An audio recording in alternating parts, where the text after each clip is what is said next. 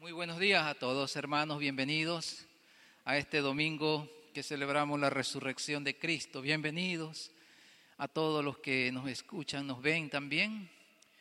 De manera especial doy la bienvenida al pastor Bernabé y a su esposa que nos visitan. Bienvenido, hermano. Dios les bendiga. También al hermano Otto y a la señora Eugenia de Delgado. Eugenia Delgado de Delgado, que recién se casaron. Bienvenidos. Bueno, gracias por verlos a ustedes, hermanos. Eh, quisiera que abran la palabra de Dios en el libro de Juan.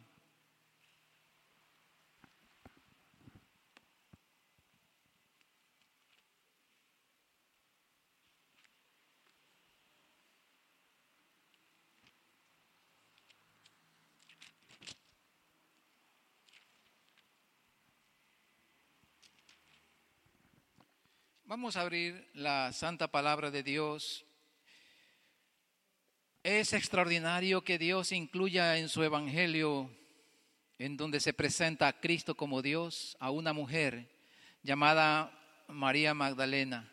Y en ella están representados hombres y mujeres que dejaron una vida de pecado y sin conocer mucho al Señor se entregaron totalmente a su servicio y esperaron a Cristo, aunque no entendían mucho, pero se sintieron conmovidas por las palabras del Señor. María no entendía que Cristo tenía que resucitar, pero ella estuvo presta para ayudar aún a Cristo, al Cristo muerto que ella pensaba. Pero ocurrió algo extraordinario un día domingo como hoy, cuando Cristo ya no estaba en la tumba. Así que hermanos, les invito a, a que se pongan sobre sus pies y podamos leer esta hermosa porción. El tema que tengo que hablar, por supuesto, es sobre la resurrección. Y qué mejor que esta, este Juan, el discípulo amado, escribe estas hermosas palabras. Voy a darle lectura, ustedes sigan con la mirada, con mucha reverencia. Pero María estaba fuera llorando junto al sepulcro y mientras lloraba se inclinó para mirar dentro del sepulcro. Y vio a dos ángeles con vestiduras blancas que estaban sentados, el uno a la cabecera y el otro a los pies, donde el cuerpo de Jesús había sido puesto. Y le dijeron, mujer, ¿por qué lloras? Les dijo, porque se han llevado el cuerpo a mí, porque se han llevado el cuerpo. Y no sé dónde le han puesto. Cuando había dicho esto, se volvió y vio a Jesús que estaba allí, mas no sabía que era Jesús. Jesús le dijo, mujer, ¿por qué lloras? ¿A quién buscas? Ella pensando que era el hortelano, le dijo, Señor, si tú lo has llevado, dime dónde lo has puesto y yo lo llevaré. Jesús le dijo, María. Volviéndose ella le dijo, Raboni, que quiere decir maestro. Jesús le dijo, no me toques, porque aún no he subido a mi Padre, mas ve a mis hermanos y diles, subo a mi Padre y a vuestro Padre, a mi Dios y a vuestro Dios. Fue entonces María Magdalena para dar a los discípulos las nuevas de que había visto al Señor y que Él le había dicho estas cosas. Tomen asiento, hermanos.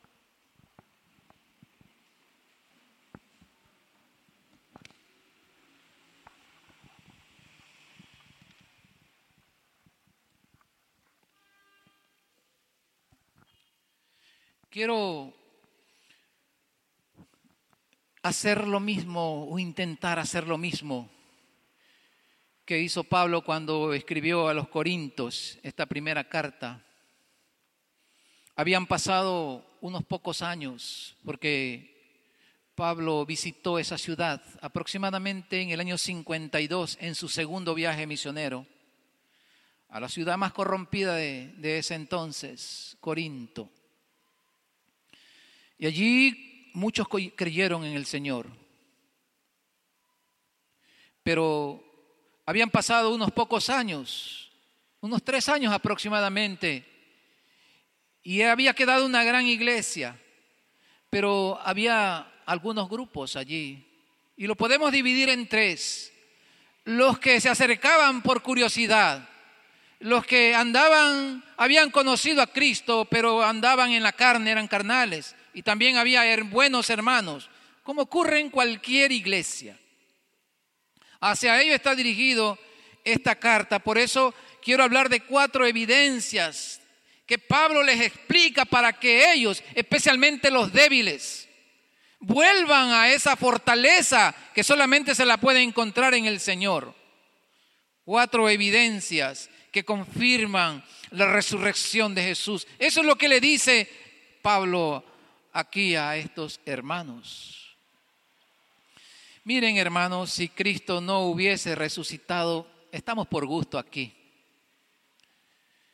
Nos pasaría lo mismo que le sucede a los hinduistas, a las religiones de la India, y especialmente a los musulmanes o a los budistas. Nos pasaría lo mismo, porque Buda no resucitó.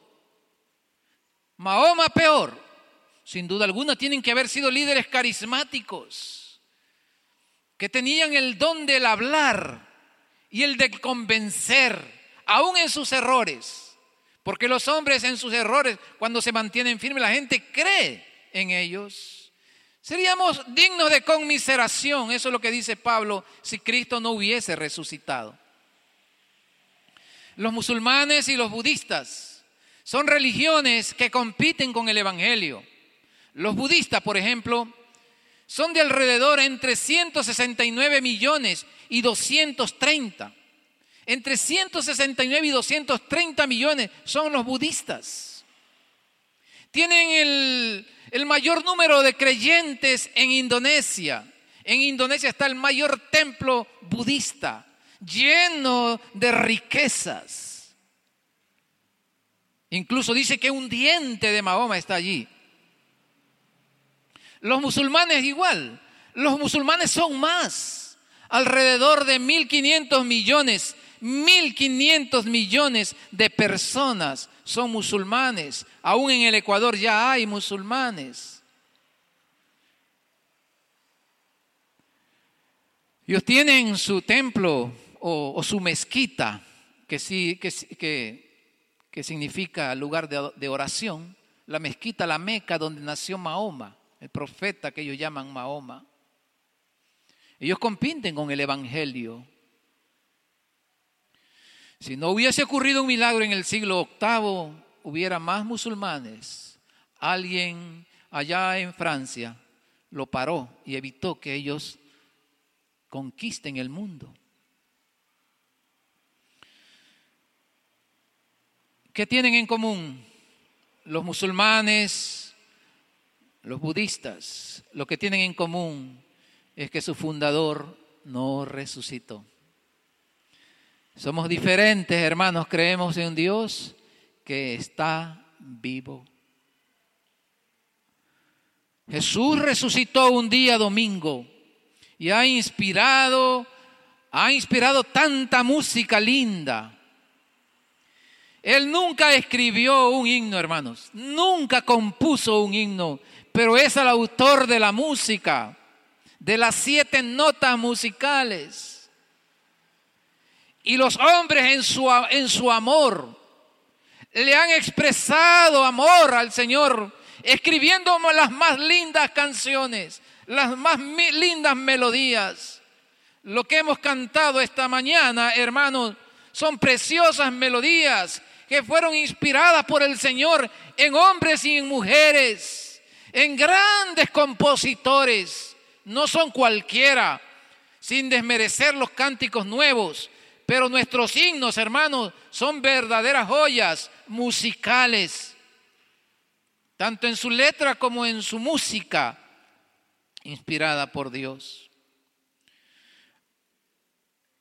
De Cristo se dice lo siguiente, por favor, Primera de Corintios, capítulo 15.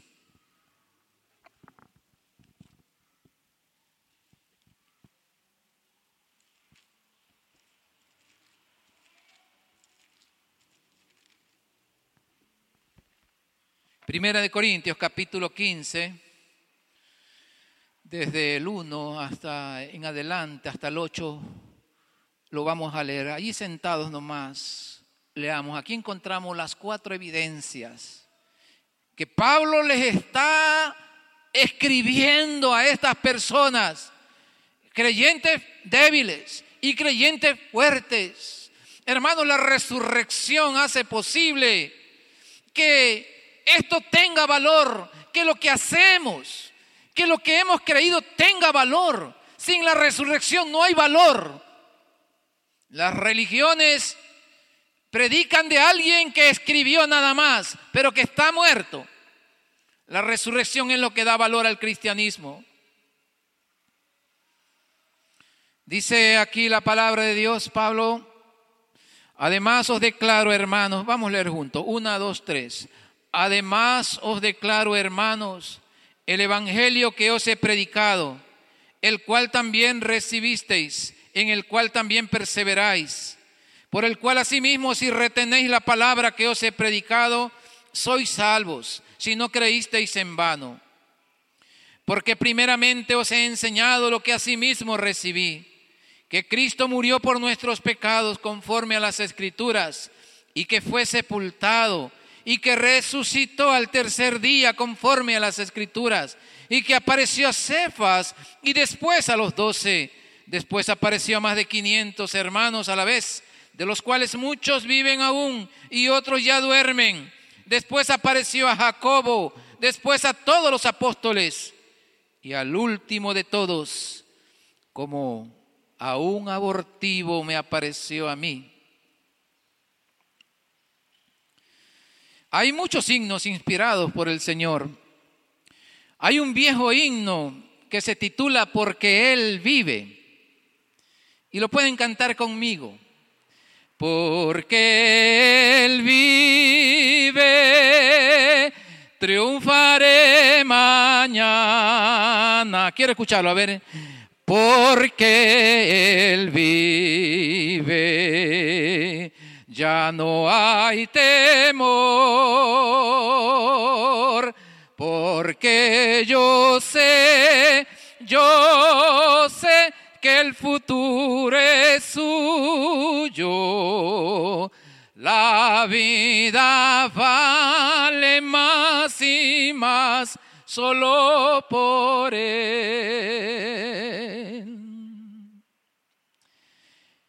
¿Saben que este himno fue inspirado en una familia que estaba pasando por problemas en la década de los 70? Bill y Gloria Gaiter compusieron este himno la familia estaba hecho pedazos. Él estaba gravemente enfermo, calumniado por un familiar, en una crisis económica como las que algunos están pasando. Y ella también abrumada por la tristeza de su esposo, fue, dice, a la sala, no a orar, sino a meditar en su situación pero el Dios vivo estaba allí. Porque en los momentos más difíciles, hermanos, Él está allí.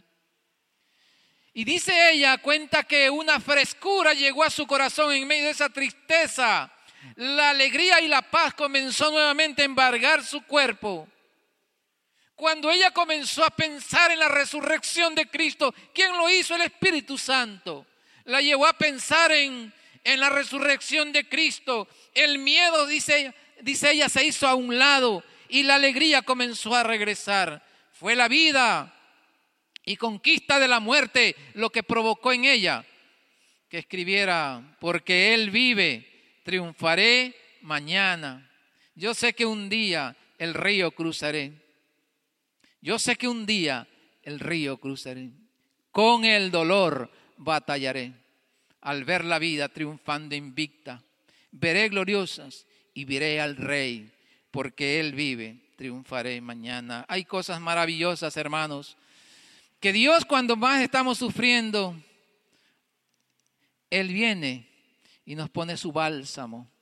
nos ayuda a volver a Él. Y esto es lo que Pablo está tratando de inducir a los hermanos que se han enfriado, que se están alejando. El mundo nuevamente había comenzado a ser obedecido por ellos. Estaban en las cosas de Dios y en las cosas del mundo. Y hay cuatro evidencias. Revisémosla, hermano. Versículo 1 y 2. Es la evidencia de lo que ellos habían experimentado.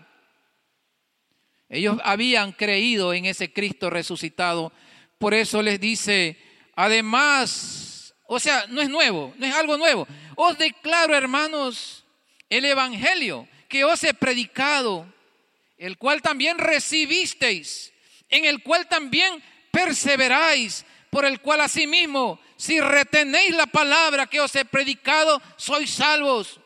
Si no tuviste una fe superficial, si no creísteis en vano.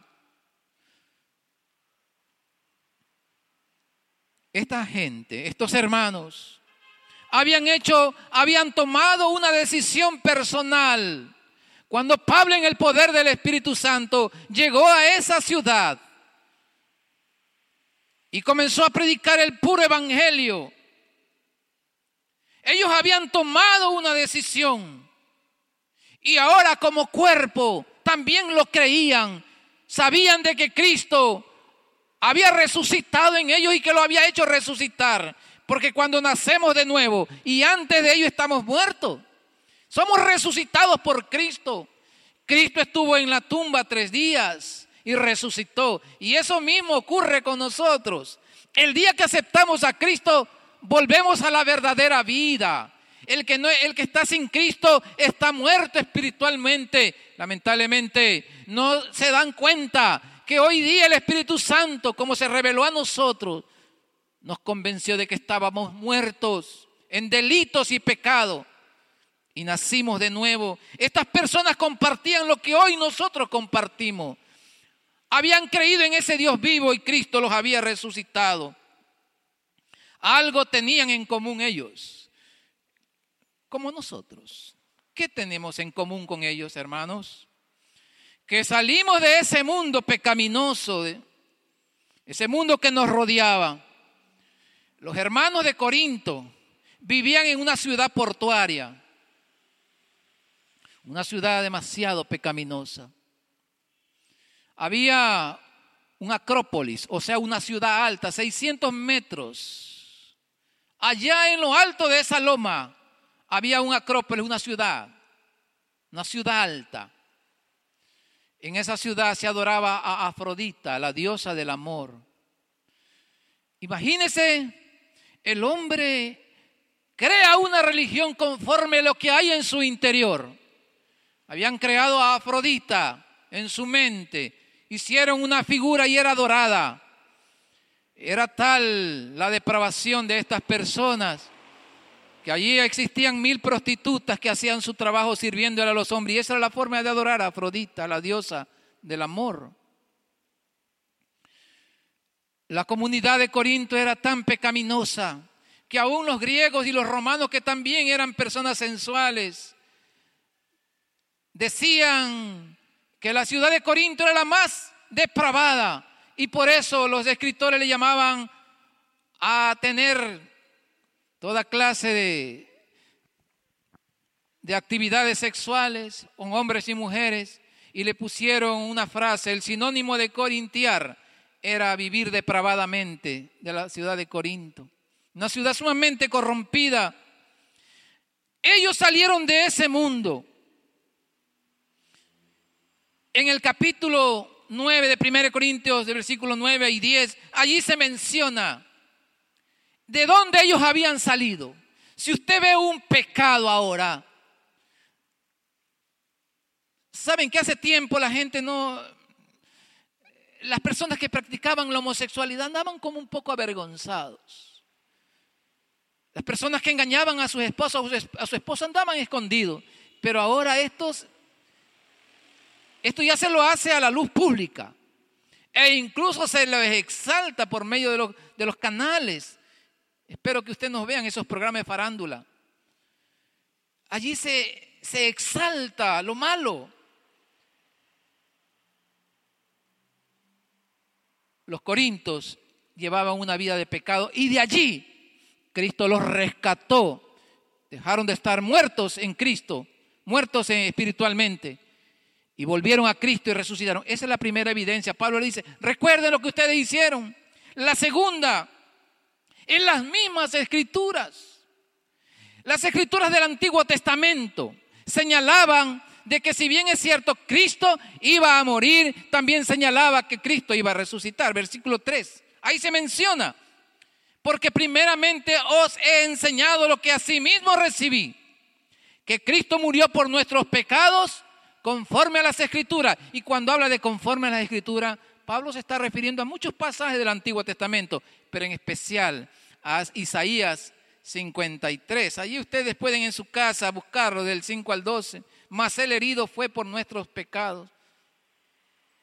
El castigo de nuestra paz fue sobre él y por su llaga fuimos nosotros curados. Son algunas de las frases que aparecen allí. Léalo en casa. Se está refiriendo a Cristo.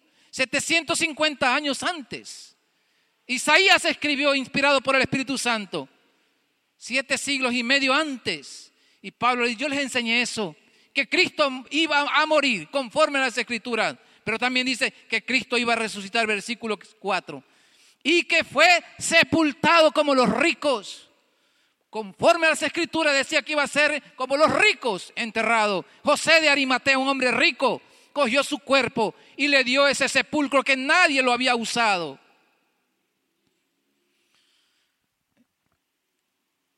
Fue sepultado, pero resucitó el día domingo, al tercer día. Otra vez dice, conforme a las escrituras. Salmo 16, 8 al 10. Salmo 16, 8 al 10, mil años antes, escrito por, por David. El libro de Oseas también se menciona en Oseas 6.2. Oseas 6.2. O sea, hermano, estaba predicho, estaba profetizado de que Cristo iba a resucitar, que iba a morir, a ser sepultado y a resucitar. La segunda evidencia les dice, hermanos, recuerden las escrituras, decían que había un Cristo que iba a resucitar. La tercera evidencia, es hermoso los testigos oculares, aunque no aparecen las mujeres aquí, ¿no? Pero sabemos que se le presentó a María Magdalena. Dice en los versículos 5, la tercera evidencia, dice, y que apareció a Cefas o Pedro. Pedro es lo mismo, ¿no? Cefas griego, ¿no? griego, y Petros también es griego, significa roca, y que apareció a Cefas, y después a los doce, o sea, en ese entonces quedaban once, pero se llamaban los doce. Después dice, y esto es interesante, apareció a más de 500 hermanos. Y lo interesante es que dice que cuando Pablo escribió este año 55, estos hermanos todavía vivían. Algunos están vivos y otros están durmiendo. El cristiano no muere, hermano. La muerte para el cristiano, gloria al Señor, es dormir. Por eso es bonito estar en la muerte de un cristiano. Por eso es lindo ver el rostro de un cristiano. Su rostro es diferente, porque el cristiano duerme. Qué bonito, ¿no? Esa es la tercera evidencia, pero sigue diciendo, después apareció a Jacobo, o sea, el hermano de él. Este hombre lo había rechazado junto a sus hermanos. Lo había rechazado, no creía, dice la Biblia, en Jesús, que él era el Mesías. Pero hay un viraje tremendo en Jacobo. Se le apareció a su hermano Santiago, que ¿O es Jacobo Santiago? Lo mismo. Jacobo se le apareció y este hombre dejó su incredulidad. Vio que su hermano había resucitado conforme a las escrituras. Y este hombre se hizo el pastor, el dirigente máximo de Jerusalén, de la iglesia primera en Jerusalén. Y después Se le apareció a los apóstoles un día domingo, yo me imagino.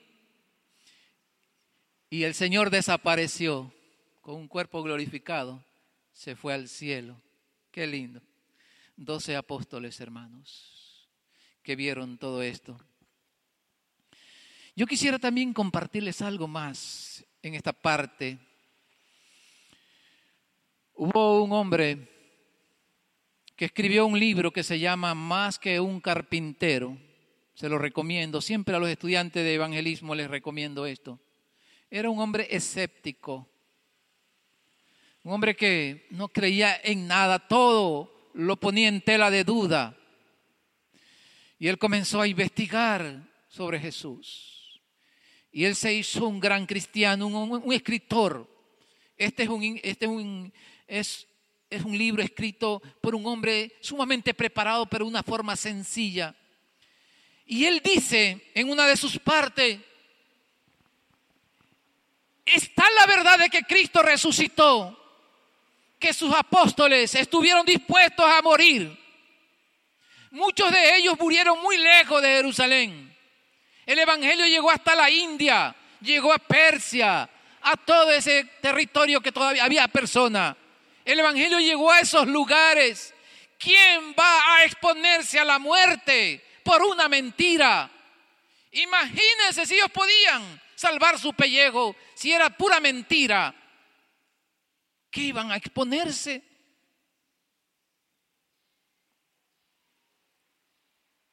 Eso decía este escritor y el último, el versículo 8, le dice, y después se me presentó a mí.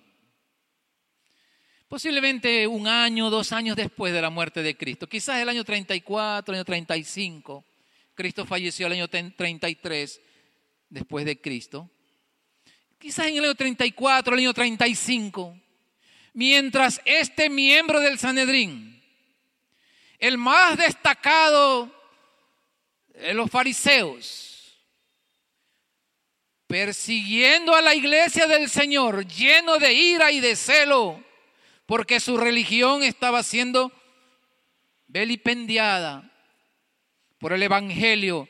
Miles de judíos se convertían a Cristo. El primer, la primera predicación de Pedro se convirtieron cinco mil hombres y no sé cuántas mujeres y niños. Solo se menciona a los varones, cinco mil hombres sacerdotes conocían a Cristo. La religión judía estaba temblando. No pudieron con Esteban. Mientras Esteban moría, muchos conocían a Cristo y esas ropas fueron puestas en Pablo. Y Pablo se hizo un celoso perseguidor de la iglesia. Y por eso es que dice el versículo 8 así. Y al último de todos, como a un aborto, alguien que no vale, porque muere, me apareció a mí. Y él dice, porque yo soy el más pequeño de los apóstoles, que no soy digno de ser llamado apóstol porque perseguía la iglesia de Dios. Sí, Dios lo perdonó a Pablo, hermano, pero las consecuencias seguían. Pablo llevaba en su conciencia que él dejó a muchos niños huérfanos él llevaba en su conciencia que muchos hermanos inocentes, gente buena, estaba presa injustamente. Muchos murieron. Dios lo perdonó. Pero en su conciencia no olvidaba nunca. Y Pablo, por eso ni se enorgullecía. Él decía, soy un abortivo. No soy digno de ser llamado apóstol. Pues perseguía la iglesia de Dios. Pero quiero decirle, hermanos, muchas cosas puede que nosotros sigamos recordando del pasado, del pecado. Pero lo cierto es que Dios nos perdonó. Y ya no hay que atormentarse por esos pecados. Más bien piensa en todo lo que el Señor ha hecho, pero Pablo no olvidaba eso. Y eso le servía para ser humilde. Entonces tenemos tres evidencias. La iglesia que había conocido a Cristo, las escrituras que mencionaban la resurrección y los testigos oculares. Y en tercer lugar, el apóstol. Pablo dice en el versículo 14 que si Cristo no ha, nacido, no ha resucitado, en vano predicamos, estaríamos mintiendo, dice Pablo. En vano predicamos, predicando de un Dios que no ha resucitado, predicando una mentira. El versículo 17 dice, vuestra fe y mi fe fuera vana. Seguimos con la carga de pecado. Porque gracias a Cristo nuestras cargas han sido quitadas. Porque Él está vivo. El Antiguo Testamento señalaba que una persona cuando pedía por sus pecados, sus pecados eran cubiertos nada más. El Nuevo Testamento señala que los pecados nuestros han sido quitados. El acta de los decretos que nos era contraria ha sido borrada. Hermano, tu vida está en cero. Tú naciste de nuevo, tus pecados ya fueron borrados. Eres nueva criatura. Si Cristo no hubiese resucitado, nuestra fe sería vana y seguiremos con la misma carga de pecado, como cargan los musulmanes, los budistas y todas las religiones, aún las religiones que se llaman cristianas. Si no se nace de nuevo, se siguen los pecados con la carga de pecado. Cristo ha venido a quitar esa carga. Los musulmanes tienen por lo menos que ir una vez a la Meca. Tienen que estar rodeando ese lugar allí. Y en cualquier momento, tres veces al día, se tienen que arrodillar en dirección a la Meca, al oriente. Porque todavía no han sido quitados sus pecados. Puede que hagan los más lindos templos. Puede que hagan tantos esfuerzos, que donen tanto dinero, pero no sirve de nada. Si no se ha nacido de nuevo, por esfuerzos que se haga, no servirá de nada. Muchos creen, muchos creen que Cristo murió, pero no lo han aceptado a Él como Salvador. Porque los demonios también creen y tiemblan. Los demonios creen que Cristo nació, que resucitó, que se fue al cielo, pero no lo aman a Cristo.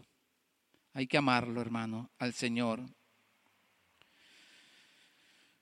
La resurrección de Cristo, queridos hermanos y amigos, garantiza que también nosotros resucitaremos. Cristo es las primicias. Las primicias eran los primeros frutos que se entregaban antes de la cosecha.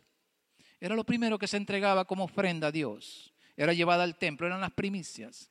Y dice que Cristo es las primicias. Es decir, es el primer regalo de esta nueva vida, de esta nueva era, la era de la gracia, el primer obsequio al Padre Jesucristo que resucitó y luego nosotros también seguiremos.